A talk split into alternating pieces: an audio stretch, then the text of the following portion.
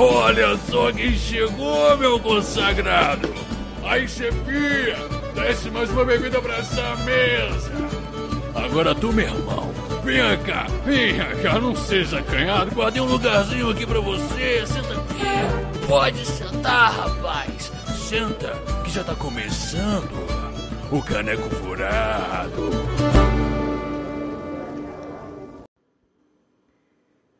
E aí, pessoal?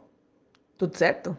Seguinte, o convidado teve um problema assim complicado com o microfone. E a gente está fazendo o que pode para resolver. Mas o cast não sai 100%. Por isso, essa semana a gente vai lançar um cast bônus sobre Shadow of the Demon Lord. Suavão ele, muito bom. Joguem. Bom, então eu espero que vocês gostem.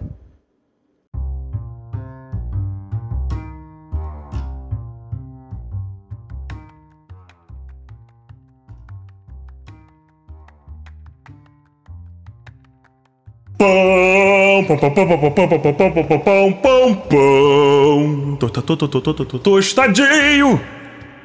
Fala, galera! Aqui é o Mestre Migor e hoje nós vamos falar sobre Kalimba RPG. E Dudu, você está comigo? Tô, tô aqui. Firme e forte. Ah! Nós temos um convidado ilustríssimo hoje, meus colegas, meus consagrados, meus queridos canequeiros. Acabei de inventar. O Daniel Pirraça, projetista, game designer, criador do Kalimba RPG. Diga oi, Daniel. Oi. E aí, meu povo? Como é que tá?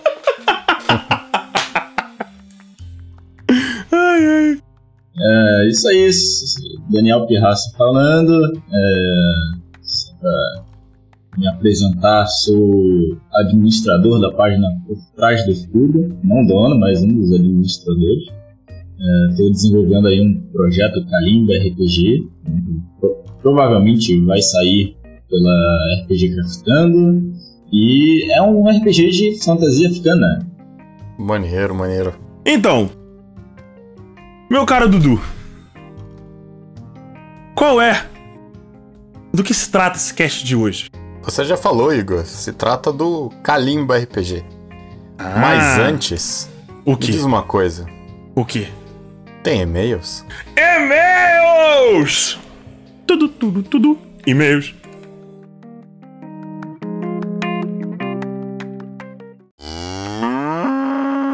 Ei, vocês aí. Eu bem vi a vaca correio fugindo com as cartinhas na boca. Fala galera! Aqui é o Mestre Migor e o Caneco. E aqui é o Dudu. Ah, desculpa, o Dudu. Sutil. Eu não tô mais acostumado, você, tem... você tá tão tri, tá tão longe, Dudu. Bom, a gente veio aqui falar para vocês que nós abrimos um sistema de apoio para fazer aquela reforma do estabelecimento contratar os funcionários, controlar, controlar a mente dos goblins que a gente tem controlado para fazer a, a, entrega de comida, tá, tá ficando complicado e muito caro. A gente contratou um pianista chamado Ricardo. O graxá dele é editor. Além disso, eu acho que é isso. Se você curte o nosso conteúdo, temos um grupo do Telegram para os apoiadores aqui do Caneco, aonde nós vamos fazer várias recompensas. Considere apoiar o rolê. Confere lá no Padrim e no PicPay. A, as formas de apoio são 10 reais, que te bota no grupo, para bater papo comigo, com o Dudu, a, com a Laura e com o Gustavo, que já estão lá no grupo. Também tem um apoio de 20 reais, que deve, que eu, pelo menos da forma que eu planejei, vai te dar uma chance de ser sorteado para ser de convidado de alguns episódios de qualquer campanha que eu esteja narrando, que não seja dos padrinhos. Quê? É. E, e aleatório. Depois eu vou te explicar isso, Dudu. Tá, tá, tá no segredo. Presta atenção, pato. E ao apoio de 30 reais, que vai deixar elegível para as mini campanhas dos padrinhos. Basicamente é isso. Como assim? Como assim? Dudu, não pensa cara? muito Você tá nisso. Tá falando, não tô sabendo nada. Desce o pato com batata!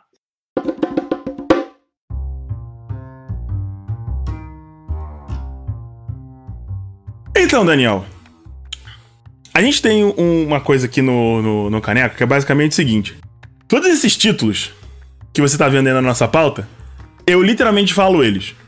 Então agora é aquele momento que eu falo: Daniel, do que se trata o Kalimba RPG. E eu queria te perguntar, Daniel, o seguinte: é, como que você idealizou originalmente o Kalimba? Assim, quando que. Você já até, até me falou, né? Que foi mais ou menos uns seis anos. Mas quando que você falou, bateu-se na mesa, legal, na mesa do bar com os amigos, tomando a cerveja falou: Vá, se fuder, eu vou fazer o RPG aqui, mané. E daí você começou a fazer RPG. Eu tava estudando em casa, é, eu na época tava conhecendo o RPG, tava paradão pela ideia, né? E as ideias começaram a brotar, cara, mas eu queria uma temática que não tivesse sido ainda explorada. Né? Uhum. E, assim, eu tava no ensino médio ainda, não sabia de merda nenhuma, nenhum conceito de game design nem nada, então tinha que ir aprendendo na marra. Isso demorou seis anos pra terminar o... terminar não, né, que ainda tá em, construção do sistema. Mas está sendo desenvolvido há realmente seis anos um bocado de tempo. Nesse período eu aprendi muita coisa, é, dei muita cabeçada na parede também, mas eu, eu vi na época que realmente não tinha nenhum RPG com essa temática né, de, de, fantasia africana e uhum. Estudando um pouquinho sobre é, a, a, história da África, as, as culturas e mitologias de lá, você fica impressionado, cara, porque tem muita coisa para aproveitar e o pessoal não, não enxerga isso. Parece, sei lá, é, é, é meio esquisito. Mas eu queria fazer um sistema para provar que uh, a África tem muita coisa a oferecer na questão de narrativa. Uhum. E o Kalimba tá aí exatamente para isso, né? Ele não se passa na África em si, mas em um universo fictício baseado nela, inspirado né? É claro que só no, no, no, pedaço que foi mais conveniente, porque não dá pra você juntar tudo num, num bolo só, né? Até porque um são muitas culturas lá, né, cara? E aí, se fosse tentar juntar tudo, ia dar um trabalho tolkieniano, né? Sim, sim. Pra juntar tudo num, num amálgama só. Com certeza. Eu, eu falo por experiência, eu, eu tentei. eu tentei juntar um monte delas, mas assim. É, às vezes as ideias não se encaixam, você tem que filtrar melhor. É, tanto que eu, eu peguei mais uh, uma abordagem Yorubá, que é mais familiar para o brasileiro, né? Você com certeza já ouviu falar dos orixás, então não é aquele negócio super estranho, sabe? Você, mesmo que não tenha conhecimentos profundos sobre isso, você provavelmente sabe um, um nome de orixá ou outro, né? e já ouviu essa palavra na sua vida. É, eu já ouvi, mas super sem assim noção nenhuma do que seja, basicamente. Eu tenho uma noção geral porque é minha minha namorada é espírita e inclusive eu sei que isso não tipo, não tem muito a ver porque a, a, a base da, da religião apesar de ser parecida acaba se invertendo para coisas diferentes. Mas eu sou ateu, então, assim, tô super sem saber do que vocês estavam falando agora. super.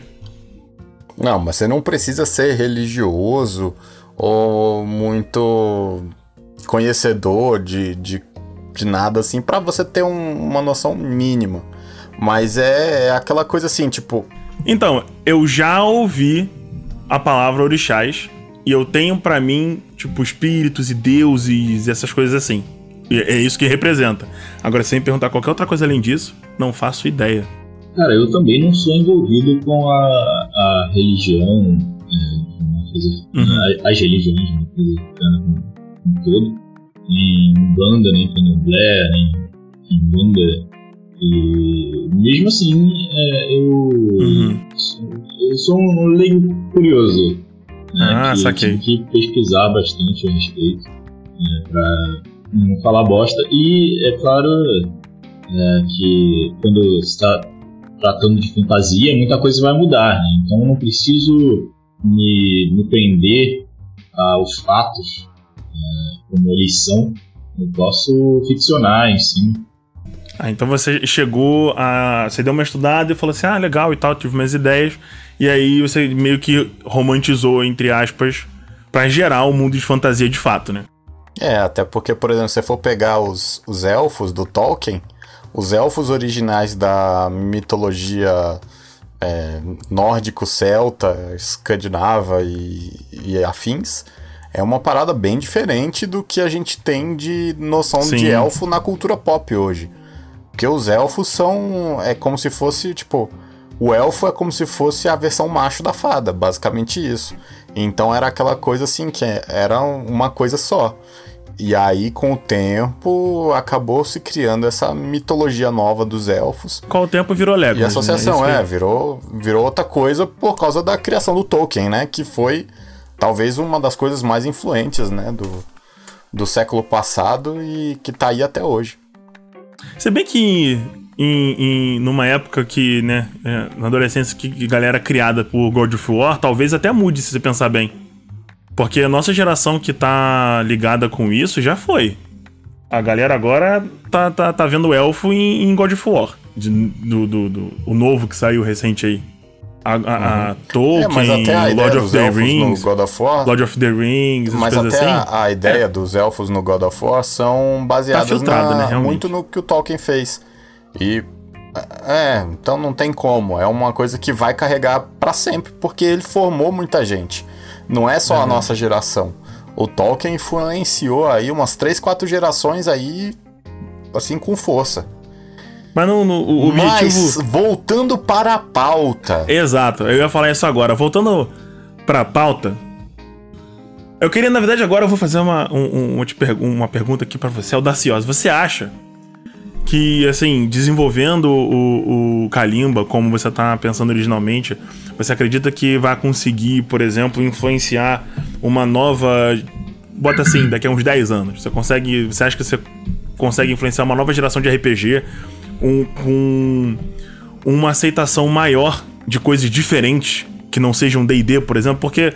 É, o público brasileiro em si está muito acostumado com o sistema estrangeiro. Apesar de Tormenta ser grande aqui dentro, você vê que as, as pessoas ainda têm uma preferência por D&D, talvez porque seja aí, é, pelas últimas estatísticas que eu vi, zero links aqui, eu tava tipo, passando pela internet, a grande maioria esmagadora do público RPGista é um público que joga D&D. E com os, os, sistemas brasileiros, apesar de ter um pouco mais de penetração aqui, você acredita que você consiga, por exemplo, é, ter um, uma, um planejamento de marketing para você conseguir fazer com que o sistema seja jogado de verdade, para a gente até ter um contato maior com a cultura africana, afinal de contas, a, a boa parte do nosso povo foi criado da, da, vindo dos escravos que foram trazidos de lá para cá. A nossa cultura tem diversas, sempre teve diversos traços da, da, da, cultura da época que hoje em dia obviamente foi evoluída, né? Foi desenvolvendo para se trazer para se trazer uma coisa mais mais atual, mas é, é, eu acho assim, tipo, isso, muito maneiro. Eu tava é, né, pelo menos esses dias eu ouvi um podcast lá do Beholder sobre o Aros Aureus. É assim que pronuncia, ô Dudu? Aureus. Ah, cara, acho que não é. sei, mas acho que é. é. Que também tem uma pegada próxima dessa coisa do, do, do, dos deuses, de uma coisa mais levada à, à cultura africana e tal. Tem um. um, um, um é um, é um outro sistema, eu não conheço o sistema, tipo, eu só ouvi o podcast, então tem um super conhecimento super superficial, mas me, me lembrou quando você começou a falar sobre os orixás e tal, me deu uma, uma levada pro Arus também. E eu acho que é importante, considerando aí que se você for passear pela internet, o público nerd, num geral, é as pessoas estão começando a reconhecer que existe muita toxicidade dentro do, do eu acho que o termo RPGista médio é ruim, mas eu não consegui pensar em nenhuma outra coisa agora. Mas as pessoas têm começado a perceber isso, que tem muita gente tóxica com preconceitos e racismos e tal. Eu acho que apresentar diversidade talvez seja um caminho pra gente dar uma melhorada nisso. Entendeu? Eu acho que eu fiz uma pergunta longa e confusa agora. Longa pra cacete, mas nem tão confusa assim eu consegui pegar. Vamos por partes. É, se eu acho que vou conseguir com o Kalimba mudar esse, esse cenário predominante, predominantemente é, desístico que tem aqui no Brasil, cara, é, sozinho é impossível, né? É, Mas, sim, fato. Assim, é um fato. É, eu já vejo que tem um, todo um movimento, mesmo que por baixo dos panos, para criar conteúdo relacionado à fantasia africana, né? Uhum. Que eu tenho acompanhado colegas meus que estão produzindo conteúdo desse tipo e eu, eu, vejo muito potencial, entendeu? Se a gente conseguir abordar da forma certa, é, conseguir oferecer ao público um material de qualidade, né, divertido e, e que consiga né, ter uma boa vida útil, né, porque uhum. é, é, muito importante quando se fala de lançar um sistema de RPG, quanto que ele vai durar, o quanto, é, quão frequentemente ele vai ver mesa, entendeu? A comunidade não pode ser morta, senão o RPG em si é morto. Então, é, tem que trabalhar em cima da comunidade, tem que divulgar o máximo que puder, ativar o pessoal. E eu acho que vai ser um trabalho bem extenso né, é, e, e árduo, mas eu tenho quase certeza que daqui a alguns anos o cenário RPGístico do Brasil vai estar bem diferente. Não que o D&D vá deixar de ser uh, a, a, cabeça né, do, difícil, né? do hobby. Difícil. É muito difícil, mas é, com certeza é, as pessoas vão ficar mais abertas para novas temáticas. Inclusive, uhum. é, tem o, a bandeira do elefante da Arara. Uhum. Que, Sim, que é muito é, maneiro. É um grande marco, né? Não joguei ainda, mas estou um tempão querendo. É, eu também ainda não joguei, cara, mas. É, mas é porque é difícil, né, de encontrar mesas desses sistemas mais, mais indies, né? Uhum. Nem sempre a gente consegue isso, por isso que é importante, como você estava falando, de manter a comunidade aquecida, de ter as mesas rolando e fazer o pessoal é, alimentar, né, o próprio sistema. Sim, Mas eu... falando em sistema, cara, o Kalimba RPG, ele é um sistema D6, né, pelo que eu vi. Sim, ele é baseado no sistema mais 2D6, que é do tio Nitro. Não sei se vocês uhum. conhecem esse sistema. Provavelmente Não. conhecem o, o sujeito por trás dele. Com né? certeza, né? né? É, eu, esse foi, na verdade, o primeiro sistema que eu joguei barra mestrei na minha vida. Uhum. Eu iniciei no RPG por causa dele. Ele é, ele é, bem simples. É claro que eu tive que fazer de adaptação, né? o mais 2D6 é um sistema genérico e eu tive que transformar em algo é, específico para o Kalimba, que se encaixasse bem ali no cenário e tudo mais.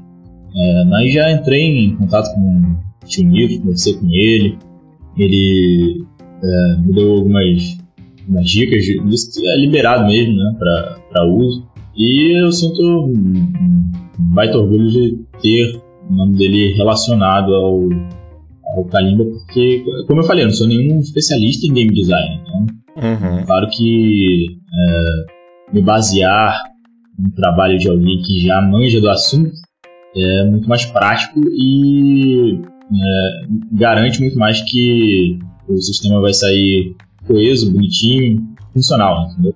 Sim, sim. E uma das coisas assim que eu achei bacana, tipo, porque dá para ver que já é um, um, sistema que tá já estruturado tal. A gente tem ali a, os atributos naquele esquema que a gente já tá mais ou menos acostumado, né? Que tem força. Aqui no caso vocês colocaram como força, agilidade, vigor, intelecto, percepção. E agora eu acho que foi o melhor de todos para mim e que eu acho que é muito mais legal que é Ginga. Nossa, toca a Isa aí no fundo. Ginga, Ginga. Ah. Cara, porque eu acho que Ginga é um negócio que dá tanto um toque de sabor nesse RPG, esse nome, só o fato de não chamar de carisma, de chamar de Ginga.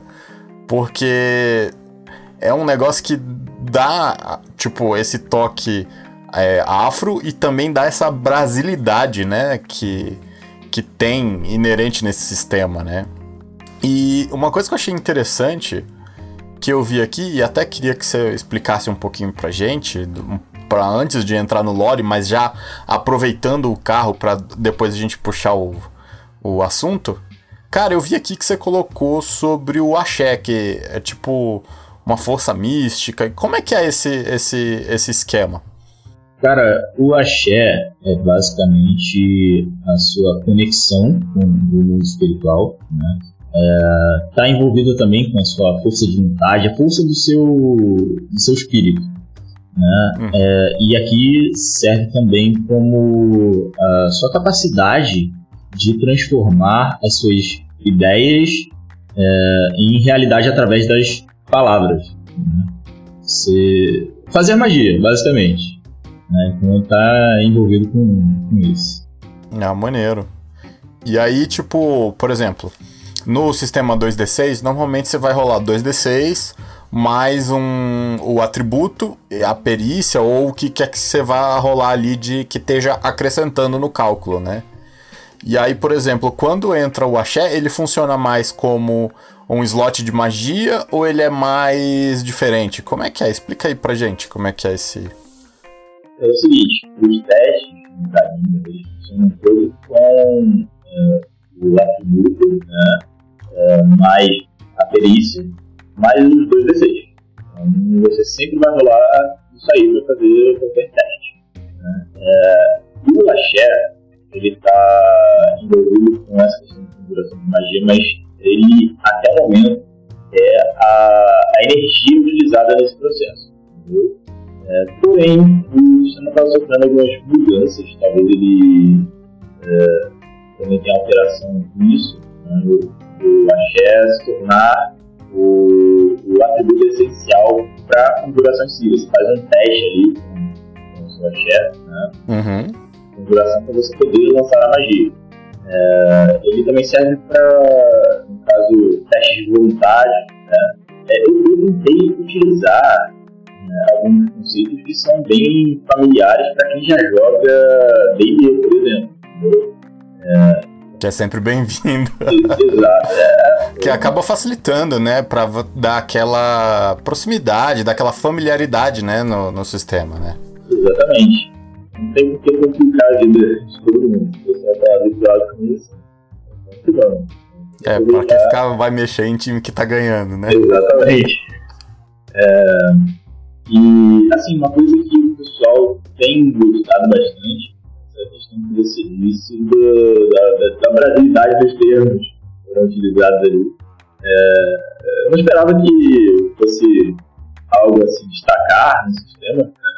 mas o pessoal comenta, por exemplo, é, nomes de magias, por exemplo, Tabeca da Cura, ou uma habilidade especial que é Chapuletada Violenta. É, né, são, são termos bem, bem BR-BR, né, que, é, que deixam, deixam tudo mais descontraído e familiar. Né? Aham. Uhum. Cara, e uma coisa que eu achei maneiro é, o Igor até me perdoa por eu estar tá roubando um pouco aqui o, o, o, o carro. Mas é que eu achei, eu até você marquei vai jogar um RPG, meu Dudu, eu vou te matar. A gente tá, eu só anoto no caderninho. Toda vez que você você fica roubando aqui minha pauta. Aí, Mas uma segue. coisa que eu achei bem maneira, até aproveitando que a gente já tá entrando assim mais nesse negócio aí do axé e como é que funcionam as coisas, uma coisa que eu achei assim bem interessante, até por ele ser por conta da, da cultura afro, ele ser baseado na, nos orixás e tal, é, eu achei bacana um negócio aqui que tá na descrição que você coloca assim que dizem que o número de orixás existentes é igual ao maior número que alguém pode imaginar mais um. E, e pelo que eu vi, assim, tem assim um panteão bem, bem bacana e pelo jeito parece que tem uma perspectiva de aumentar, né, e de criar novas coisas para o futuro e eu achei isso muito bacana. Você tem como dar assim só uma passada assim por cima para a gente conhecer um pouquinho mais desse mundo, conhecer um pouquinho mais dessa mitologia, né? Tá certo. Esse ditado que fala a respeito do número dos orixás, é, eu realmente peguei né, da, da, da, cultura iorubá, é uma coisa existente. Né, uhum. É, e eu não quis limitar o número de divindades, né, até porque é, eu acho que o sistema tem que estar livre para a inclusão de mais material tanto material oficial quanto que as pessoas, o, o público, os jogadores criarem. É, mas, assim, é, no Kalimba, eu, a gente trabalha com os, os orixás, né? Mas são versões inspiradas nos orixás que nós temos aqui no, no mundo real, é, mas não idênticas. Né? Tem toda a, a historinha lá baseada nas histórias dos orixás, mas são orixás diferentes, só para deixar claro. Né? É, e é, os deuses eles têm uma, uma relação é, uma relação complexa com os mortais né? eles, eles recebem oferendas e trocam favores eles é, têm seus próprios dramas pessoais têm as suas relações com os outros deuses que, que é, podem ser bastante complicadas, né? Tem rivalidades entre o panteão.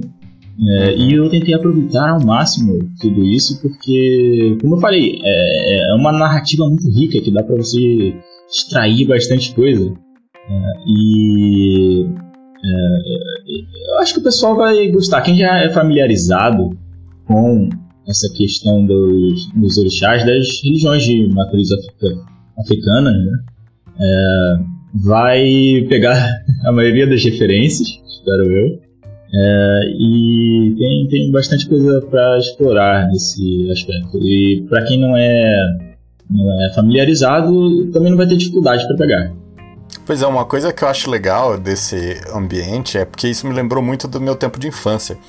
Porque tinha um programa de TV na cultura que era Wishbone, que era um cachorrinho que lia livros não isso não faz muito sentido agora, mas na época era um negócio assim que não me incomodava. e era maneiro, porque eu lembro que teve uma, um livro lá que ele estava lendo, que eu até hoje, quando eu paro para lembrar da história, eu acho que é um livro do, do Neil Gaiman. Dos Filhos de Anansi, ou algo assim, que tem bastante, tinha bastante histórias é, da cultura africana e isso é bem maneiro porque é muito colorido e bastante diferente né, do que a gente está acostumado. E uma das coisas que eu tava vendo aqui e tal, no seu sistema, eu vi que tinha um, um, conceito bacana que você colocou lá de a fratura, que no começo tinham dois, é, dois filhos de, de Olodum lá, tal, que eu achei, é, pô, Olodum, o nome é tão legal porque isso me lembra nos 90 total, né? Não tem jeito de não vir aquele aquelas lembranças assim de do nome e tal. E aí eu vi aqui que eles lutaram e aí criaram uma fratura no eu acho que na trama do espaço, né, uma coisa assim. Como é que é essa Paranauê aí pra gente? Ah, é, é o seguinte, cara. É, explicando um pouco né, sobre a origem da fratura, que foi um evento colocado aí no, no sistema exatamente para gerar um, um antagonismo. Né? É uma coisa essencialmente maligna, ao contrário dos orixás, que eles não podem simplesmente ser julgados como bons ou maus. Entendeu? A fratura é, é, é um bagulho barra pesado. Isso aí uhum. é, ninguém discute. É, e é o seguinte, no começo do, do universo, né, quando o Olodum, que é o, o o Deus é, primordial, o supremo, né, criador do, do, universo e dos orixás, é, quando ele criou o, o mundo e, e, fez os seus filhos, seus primeiros filhos, né, é, ele deu a um desses filhos o direito de sair criando as coisas do mundo, né, preenchendo o universo com todo tipo de, de coisa viva ou não, é, e foi o seguinte: é, o, o, o, Baltar, que é esse orixá, o primeiro orixá né, que assumiu esse, esse dever, ele, em determinado momento, segundo as lendas, é, ele parou para descansar, acabou se embebedando e dormiu. E a irmã dele,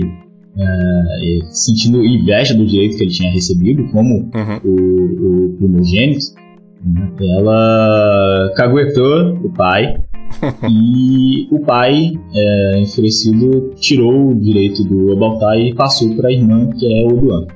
Certo? Uhum. E aí já começou a, a, a, rivalidade entre os dois, mas É, a, a, origem da fratura não é exatamente essa, mas começa por aí.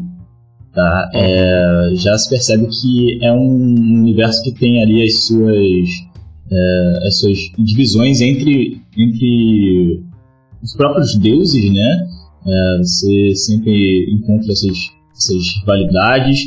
É um, é um mundo que está em conflito do, do, começo ao fim. É uma coisa que, é, embora pareça harmoniosa, no fundo, no fundo, é, tem sempre uma treta envolvida. Uhum. Tá? E depois de um tempo, é, o, o mundo material e o mundo espiritual né, é, eles foram divididos, eles eram no começo uma coisa só. Uhum. E a partir desse momento, o universo ele ficou fragilizado porque as coisas não estavam mais andando juntas como foram feitas para andar. E a partir desse momento, as disputas entre os orixás, que eram já frequentes, é, muitos outros orixás já haviam sido criados, e muitas brigas, muitas rivalidades haviam surgido, é, essas, o, o uso irresponsável dos poderes divinos acabou gerando, é, é, gerando uma distorção nesse universo que já estava fragilizado por conta dessa divisão entre material e espiritual. Uhum. E daí surgiu a fratura, né, que é, é, é basicamente o, o, ápice dessa distorção, quando é, as criaturas do, do caos exterior elas entram no mundo e é, basicamente é, acabam com toda a, a, aparente harmonia que, que existia ali. Entendeu? Elas é, basicamente é um, é, é, é, um fim do mundo, podemos dizer uhum. assim. O mundo não acabou completamente, mas foi quase isso. Pera aí, você tá me dizendo que teve uma hecatombe? Não apenas uma, meu companheiro. Ah, primeiramente, é, parabéns pelo uso da palavra hecatombe. É, uma, é a melhor palavra que já é criada. Muito bom, cara. Muito bom. É. Mas, é, é, sem querer te cortar, mas já cortando, porque eu tô curioso para perguntar disso, porque a palavra é muito boa.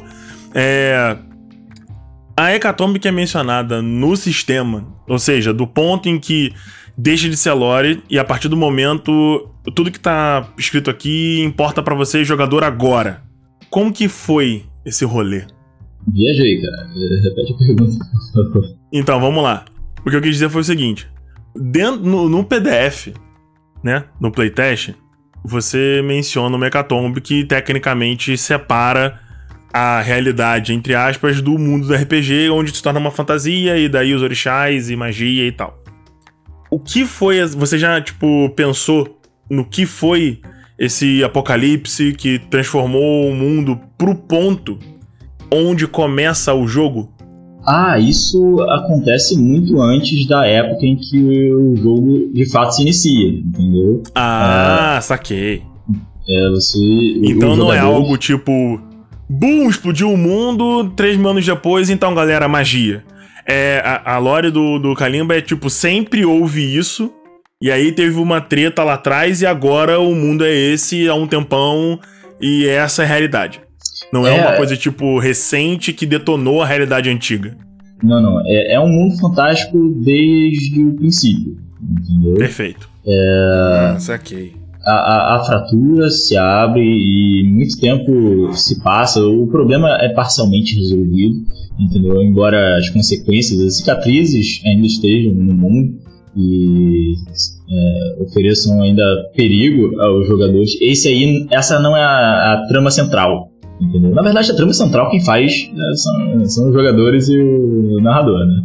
Mas é, é, a, a, parte em que de fato começa né, o, o, jogo é bem depois da, da segunda hecatombe. É, então nesse período em que o mundo ainda está se reerguendo, sabe, está engatinhando, só que ainda é, não está completamente, não, não tá mais completamente destruído, certo? Já se formam ali as tribos, alguns reinos, já tem impérios mesmo, só que eles ainda não conseguiram alcançar a mesma glória do passado.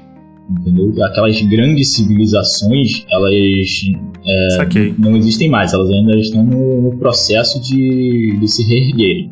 Muito do conhecimento foi perdido, é, e inclusive os orixás têm os seus, é, seus poderes limitados, não seus poderes, mas a, a- a sua capacidade de, de agir ali, influenciar o mundo, né, até para não gerar outros problemas relacionados à fratura, porque foi o, o uso exagerado dos poderes deles que, que gerou essa distorção.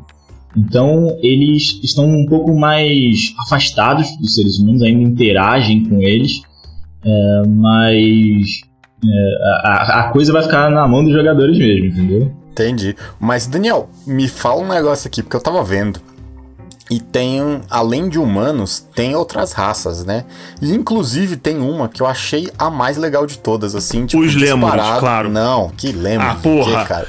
As formigas, cara, eu achei muito maneiro eles. Ah, porra, Porque eles você vai são gostar de formiga? Dudu? Pequenininho, os Formiga. bichinhos são pequenininho, trancudinho.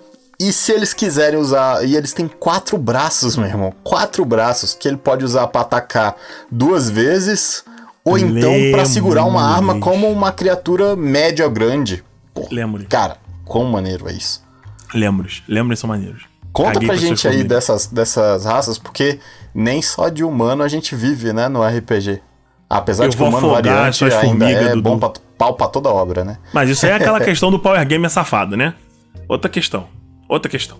Então, Dudu, Lemures são as melhores raças, cara. O Lemur é muito legal, mano. Não, cara, eu achei mais maneiro foi a formiguinha. Não, mano, o Lemur é muito maneiro. Você viu a arte do Lemur?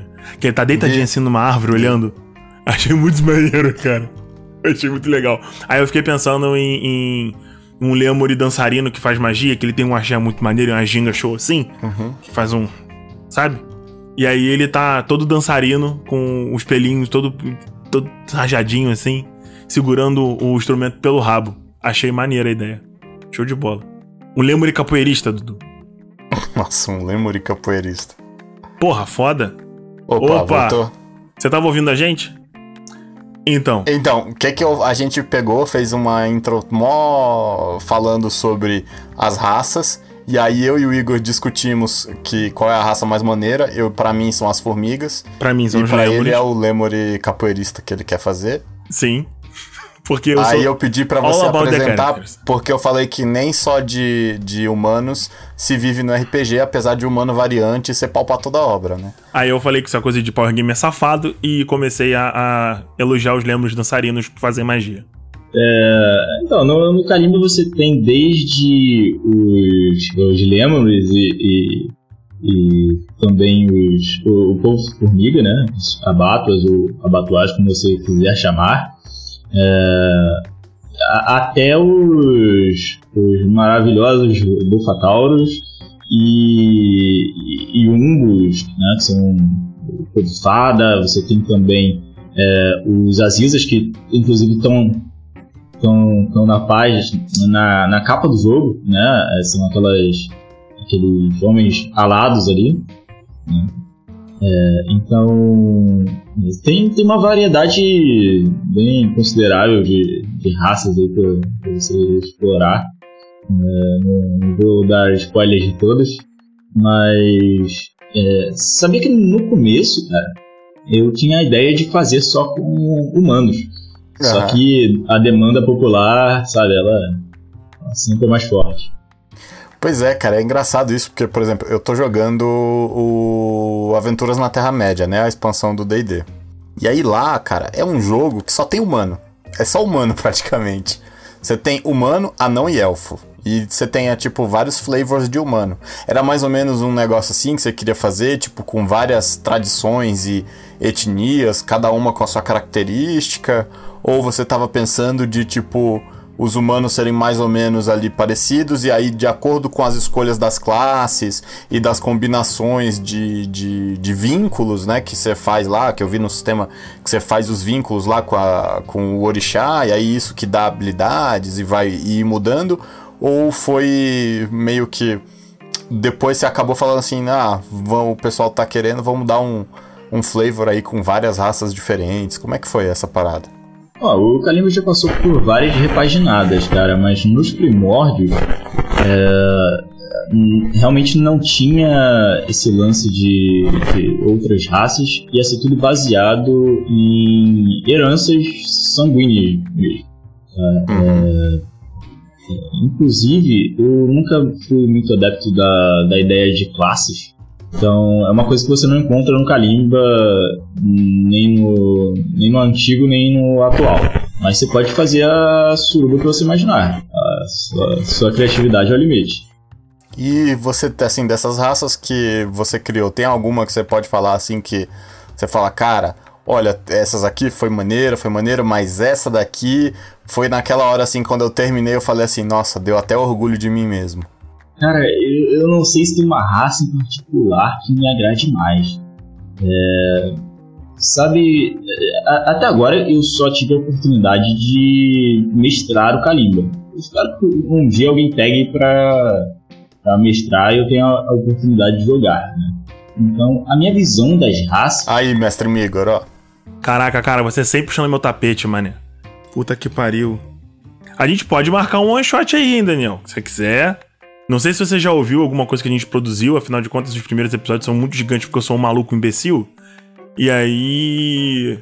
Se você quiser, dá uma olhada aí no, no- no que a gente tá fazendo de DD e, e de Monlord, de repente a gente conversa. Você fica de jogador, você dá uma. Me dá um tempo pra eu poder ler o, o sistema com calma, tem que fazer umas pesquisas, porque, como eu falei, culturas e religiões. eu, tipo, eu tenho poucas referências de, de cultura africana e, e religião de matriz africana. Então eu vou levar um tempo aí produzindo uma aventura que seja, né, decente, como você mesmo É, diz, porque o drama exige, né? Pra não falar merda, porque o drama exige. E é aquela coisa, né?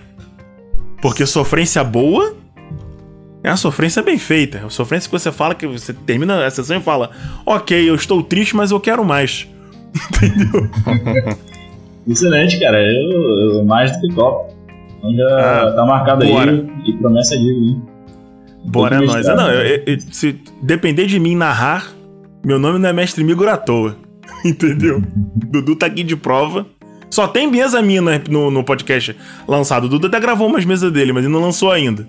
Só tem porra minha solta na- na- no podcast. Eu gravo igual um doente.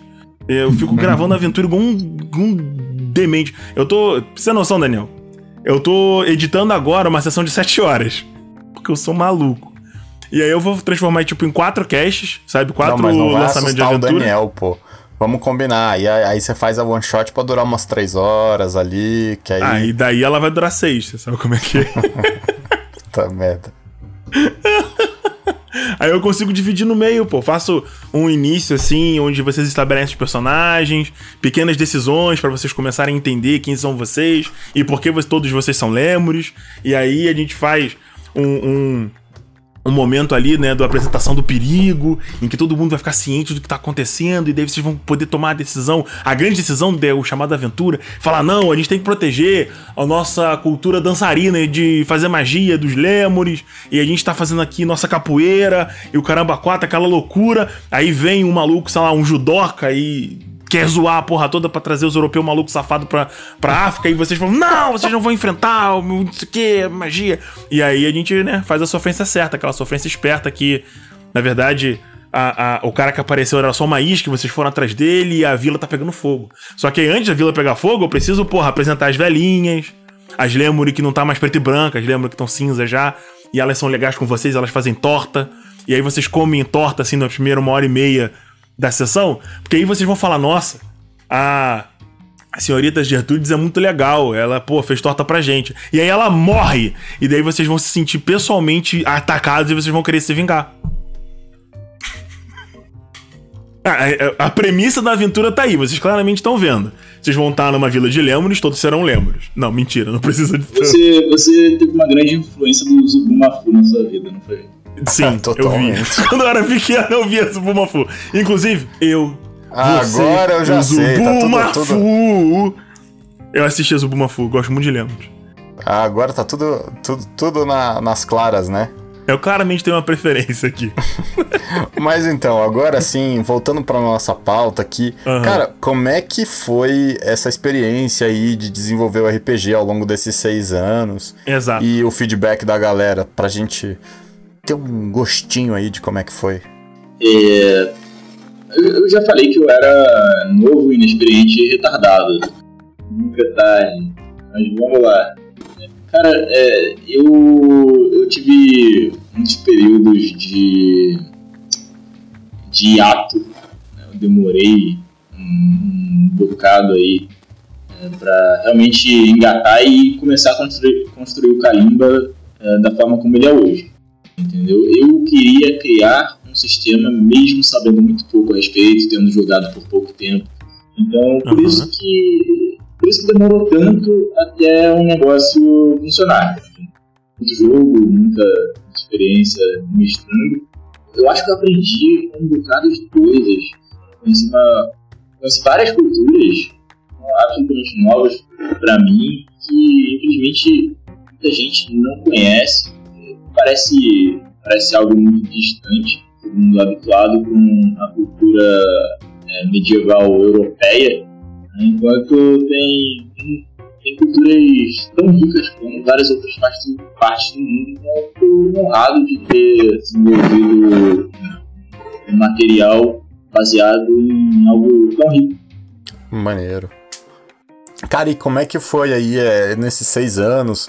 Você já tá com uma, uma fanbase que te dá um feedback de como é que foram, é, como é que tá sendo as experiências com a aventura? ela está ainda se desenvolvendo, eu imagino, né? Esteja começando a crescer ou crescendo. E como é que é esse feedback? Tem, como é que tem sido essa, essa, esse feedback né, da, do pessoal para você? Olha, eu nunca esperei receber tanto retorno da comunidade em tão pouco tempo. Porque os números que o Kalimba alcançou, tanto no Facebook, quanto no Instagram, quanto o número de downloads, do Play lá no Evangelist. Aliás, se você ainda não baixou, querido ouvinte, baixe agora porque é de graça. Jabá! Jabá. É, e. É, assim, eu recebendo feedback de gente que já mestrou a aventura que tá lá e eu fiquei feliz pra cacete porque você não sabe a, a pressa que eu tive pra fazer aquele teste. É, uhum. Foi tudo muito corrido deixei com a RPG Craftando uma semana antes do evento e vocês falaram, ah, faz um cosplay aí pra gente anunciar que agora é a hora.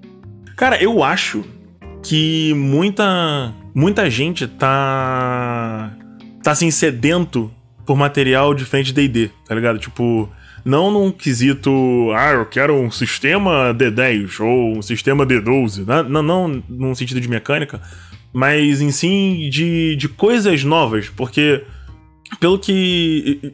Uma, como eu tava falando uma, lá no início, né? É, o cenário indie de RPG aqui no Brasil é um pouco confuso, porque, tipo, eu acompanhei diversos sistemas que não são assim muito mainstream, como Tormenta e tal, sendo tragos pro Brasil sendo tipo uma explosão de apoio na época e morrerem na praia como se não houvesse amanhã, entendeu? E eu, eu não, não, não, consigo entender como é que isso acontece. Por exemplo, na época, o Shadow of the Demon Lord foi um dos maiores apoios do Catarse aqui no Brasil. Não se vê Shadow of the Demon Lord ah, direito hoje em dia. Tá, tá tendo uma movimentação agora para voltar. Eu adoro o sistema. A gente tem aí a galera do Demoncast fazendo um trabalho excelente falando do sistema.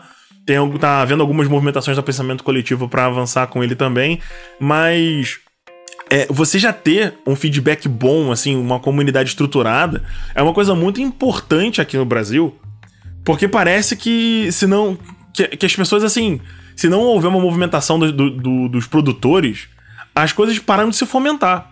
Uh, por algum motivo a gente não, não tem poucos sistemas indies alcançando uma uma evolução orgânica, sabe, ô Daniel?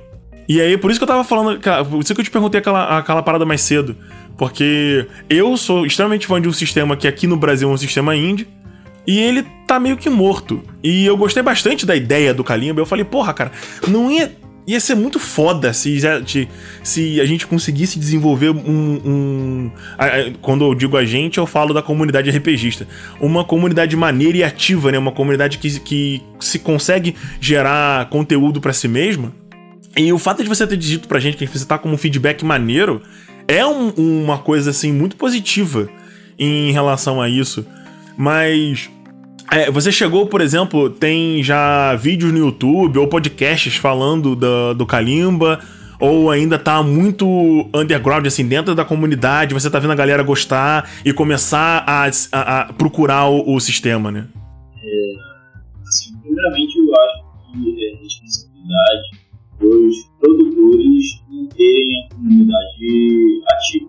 Claro que é, é compreensível que o pessoal trabalha com isso, tá? Tem sua renda, aí sendo das grandes editoras de RPG, pessoas já pensem logo no próximo projeto e abandonem que, é, o que elas acham que já deu todo o que tinha para dar.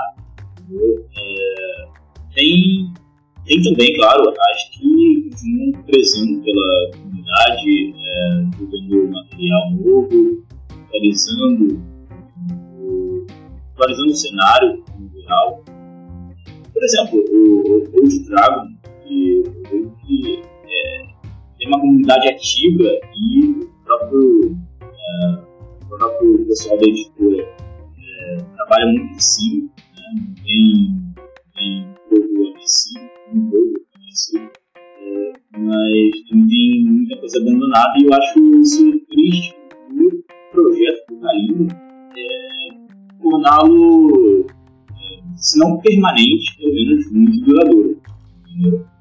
Continuar produzindo conteúdo e estimular também a produção dos jogadores. Criarem Maneiro. Seus, seus próprios materiais para o sistema. E acho que parte disso envolve também um, um sistema mais aberto e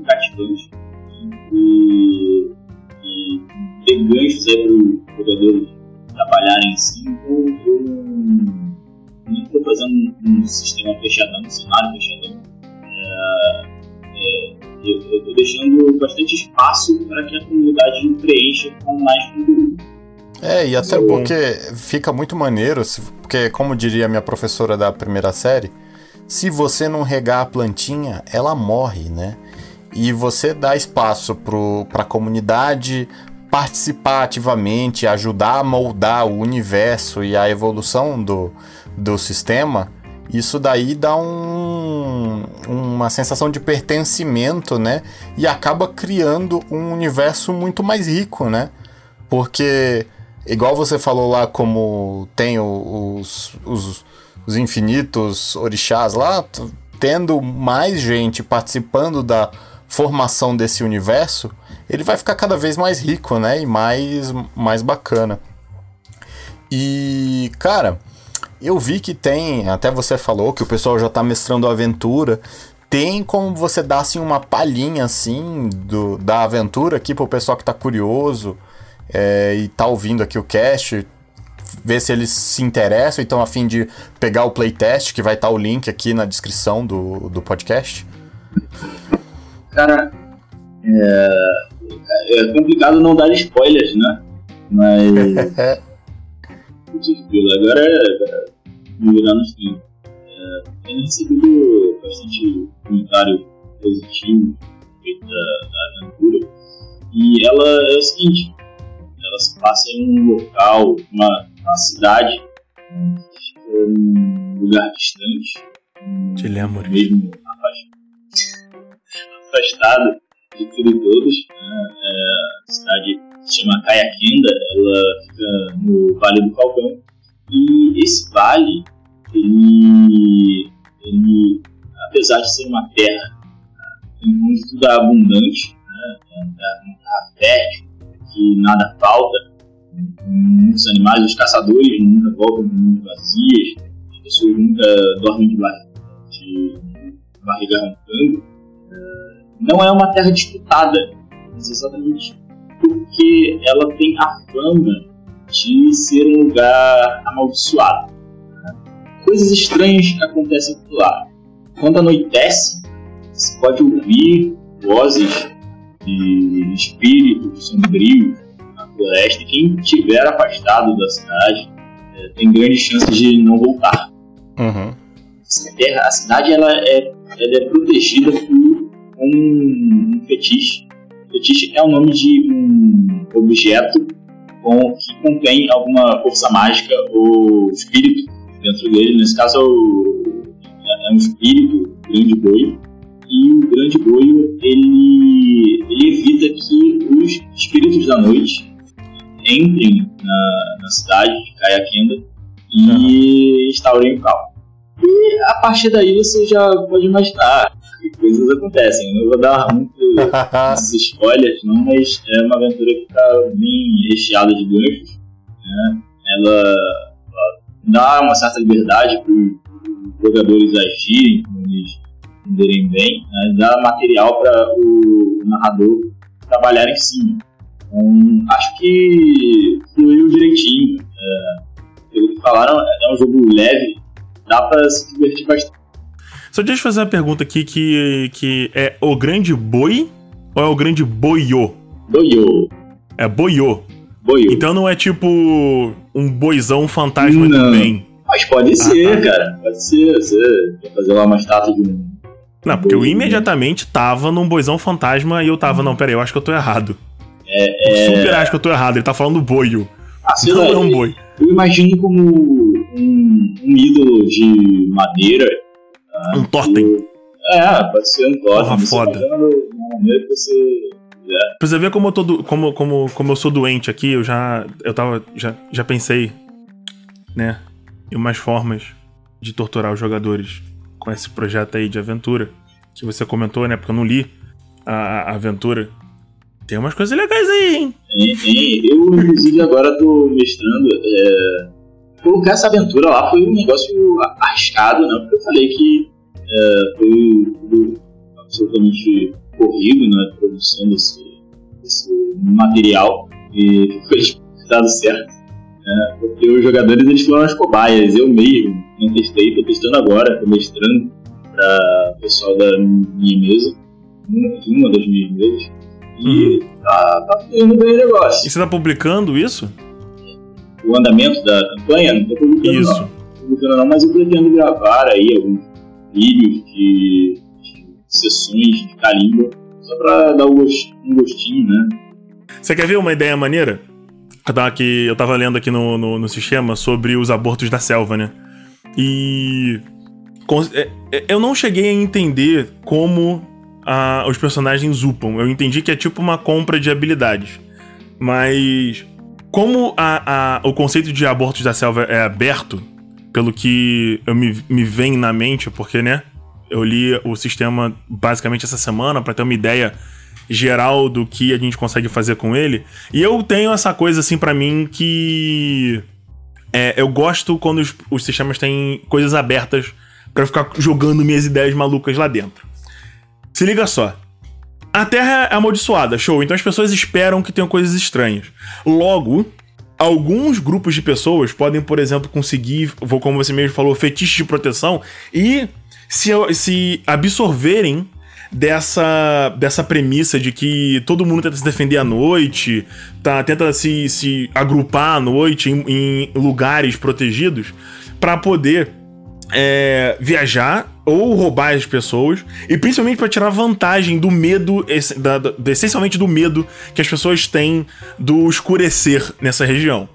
Então, você pode ter uma, uma tribo, tribo mesmo, e não uma cidade de fato, um grupo de, de indígenas, de. indígenas no sentido da. Do, Nativos, do, da, né, da sociedade não organizada como a gente conhece hoje em dia, né? Uma, uma, uma estrutura menor, mais tribal. E eles estão tão intrinsecamente ligados à maldição da, dessa, da, da, da, da Terra em si que eles não precisam mais é, ficar, ficar se protegendo dessa forma. Eles não precisam, por exemplo, de um totem mágico com um protetor da cidade para conseguir lidar com a natureza. E o ponto. A aventura, na verdade, esse é o lado do, dos vilões, entre aspas, que a ideia não é, não é eles serem os vilões, e sim a, o aborto da, da, da selva que vai acontecer. Preste atenção. É, essa cidade, em vez de você ter esse início com uma coisa muito sobrenatural, na realidade, próximo a essa cidade vai ter uma tribo dessa. Um, um grupo de pessoas que tá muito acostumado com a maldição e agora já meio que se funciona de uma forma é, simbiótica com ela. E eles usam máscaras. É, máscaras, tipo, pra assustar as pessoas à noite. Então, vilas menores em volta da cidade principal, que isso sempre existe, a famosa cidade satélite, começam a ter relatos de comida sendo roubada ou é, é, animais sendo roubados. Porque essa tribo tá numa época, tá, tá tendo uma dificuldade com a floresta e eles não estão conseguindo comida. Porque algum dos caçadores foi até foi mais longe do que deveria, por exemplo. Ele tá, não tava foi seguir um cervo que ele tinha machucado, qualquer coisa do tipo, um boi, um, um animal qualquer que ele esteja caçando. E ele acabou se dando no, no, num ambiente assim religioso. Ou seja, ele acaba num solo consagrado e ele mata o, o animal que ele tá caçando lá virtualmente irritando algum espírito que esteja ali na floresta, que proteja, que seja o espírito, um espírito protetor da floresta, que os, o, a tribo costuma acalmar. E é por isso que existem lendas na cidade de uma criatura, ou seja, um aborto da, um aborto da, da selva que vinha sendo um problema grande para a região no passado e ele parou de ser porque eles, eles prenderam, acalmaram ele. E, essa, e esse ato de violência esse ato de, de, de conflagração do, do, do, daquele ambiente que era para ser pacífico, que era para ser uma coisa é, de, de paz e de oferta, e ele pega o animal que supostamente era para ser ofertado e leva embora, faz com que a magia, ou os orixá, ou o orixá da região, ou qualquer coisa do tipo, fique irritado e ele liberta a, a criatura para assolar a região de novo. E aí a gente vai ter um, um, meio que um impasse mexicano em que os jogadores vão estar do lado da civilização e eles não sabem o que está acontecendo, eles vão precisar investigar alguma coisa. Te dá a oportunidade de apresentar é, a cidade principal, porque provavelmente a cidade principal não vai ser destruída, porque ela deve ter muros ou algum tipo de proteção mais poderosa. Porém, você vai ter a oportunidade de apresentar pelo menos uma vila de pessoas que tecnicamente são inocentes, eles não sabiam o que eles estavam fazendo mas eles prejudicaram um outro grupo de pessoas. Então você vai aí, ter uma, uma coisa meio cinza. Olha só, e aí você coloca ainda uma assassina. Que ela é ligada com esses animais aí do aborto da floresta, tal, desses animais. Ela é ainda mais aí. desgarrada da sociedade. E ela é uma assassina e aí ela vai se apresentar lá, só que ela não vai ser completamente antagonista aos, aos jogadores. O ponto, por exemplo, o ponto pega... dela pode ser que ela tem que devolver a, a comida que foi roubada do santuário ou, Não, ou então ela sacrificar uma coisa. matar o líder da vila porque ele matou lá o, o animal ou, ou quer se vingar por alguma destruição que eles fizeram na, na cidade. O ponto, e não sabe direito é... e tá tendo aquela falha de comunicação. O aborto da selva. Você pode. Pe... Peraí, Igor, deixa eu terminar. Ah, mas eu tô aqui na minha lógica, vai. Aí já que você tá indo nessa vibe assim, de conflito e tal, e o Igor tava falando e eu já puxei essa ideia, você aproveita e assiste Princesa Mononoke lá na, na Netflix, que vai te dar a ideia que é basicamente o, o plot vai estar tá todo lá. para você tirar várias ideias de personagens legais para você usar na, na aventura aí do Kalimba, do Mestre Migor. Uhum. E aí esse aborto da selva começa a atacar a, a tribo mais selvagem, e eles, por consequência, são, são forçados a se aproximar da, da das vilas. E daí eles estão roubando comida e água por causa disso. Cara, é, você consegue, nessa estrutura, nessa estrutura meio cinza, você consegue trabalhar os personagens da vila, o problema central, que na realidade é o, o, o monstro e, e o, o, o, ato né, de, de corrupção que foi feito. E, da, e, o ponto principal é você decidir qual é a forma que isso é resolvido. Apenas atacar o monstro não, tecnicamente não é bom. Porque senão você a gente retorna para uma estrutura de, do monstro da semana. E o objetivo não é esse. Então, porque o drama exige, você precisa, por exemplo, fazer com que a tribo tenha uma cultura próxima de que eles têm, que sacrificar alguém pra criatura. para ela se acalmar. E eles não querem sacrificar um deles porque eles sabem que eles não são culpados, então eles estão tentando pegar alguém da vila. Só que ao mesmo tempo, você também pode tentar fazer com que os, o, a galera da vilarejo esteja, esteja, se defendendo e dê a oportunidade do, jogo, do jogador descobrirem que a culpa é deles. Quer dizer, que a culpa é de um dos caçadores da vila. para eles tomarem a decisão do que, que eles vão fazer. O todo ponto dessa aventura é o que acalma o monstro. Ele é destrutível? Eu faria com que ele não fosse. Eu faria com que ele fosse, por exemplo, é afastável. Se ele fosse machucado o suficiente, ele iria embora, mas eventualmente ele voltaria para tentar tornar certo o que foi julgado errado ali. E todo o, o centro da atenção dessa aventura é baseada nisso. Você, mestre, precisa pensar o que acalma, o que vai fazer as coisas estarem certas. É só sacrificar um animal igual? Hum, talvez, mas aí, se esse tipo de, de questão for o centro da, da aventura, você tá mudando o ponto de. Você vai ter que pegar um, um, um animal vivo, levar até lá e entregar como oferta. E aí você cria outro tipo de obstáculo. Estão inspirados pra caralho. Ah, isso aqui é terça-feira. Não, o Igor, se deixar, cara, ele, ele, ele vai aí e fica falando até amanhã. Mas então, galera, se você quer conferir mais sobre o Kalimba, clica no link aqui embaixo na descrição do cast. Se você quer conhecer, trocar uma ideia com o nosso querido Daniel aqui, por favor, deixe aí o seu contato. Mande a mensagem pra ele no Kalimba RPG na página do Facebook para perturbar bastante ele lá, porque a gente quer. Quer que o sistema cresça. Desce a última cerveja, porque o copo tá furado. Beijo, galera. É isso, eu acho. Acabou. Fala, galera. Aqui quem está falando com vocês é o ZX. Basicamente, eu sou o cara do áudio que tá entrando aqui no Caneco Furado. Eu sou freelancer e eu tenho um certo medo de palco. Então, o professor Mil uma vez falou que o ideal é você sempre começar com uma piada, porque não tem como ficar pior depois de uma piada. Mas como o Igor falou que eu não posso fazer uma piada pesada, então eu prefiro não fazer, né? Basicamente, eu sou responsável para tirar aqueles sonzinhos irritantes enquanto não tem ninguém falando, tipo ruído de teclado, cliques de mouse, ventilador e o que mais surgia no caminho. Inclusive, se você quiser saber o que acontece no Caneco Furado antes de acontecer no Caneco Furado, é só me acompanhar na Twitch, porque eu estou fazendo streaming das edições do podcast. Então tem como você saber o que vai acontecer no próximo episódio. Antes mesmo dele ser postado.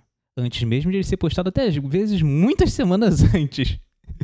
Então, passar para vocês minha Twitch, twitch.tv barra zx underline underline 6. Vou repetir só a última parte. Zero, Xuxa, linha de baixo, linha de baixo, meia. E vira e mexe, eu vou estar tá aqui conversando com vocês no final de alguns episódios. Mas é isso, gente. Essa foi minha apresentação. Vejo vocês por aí.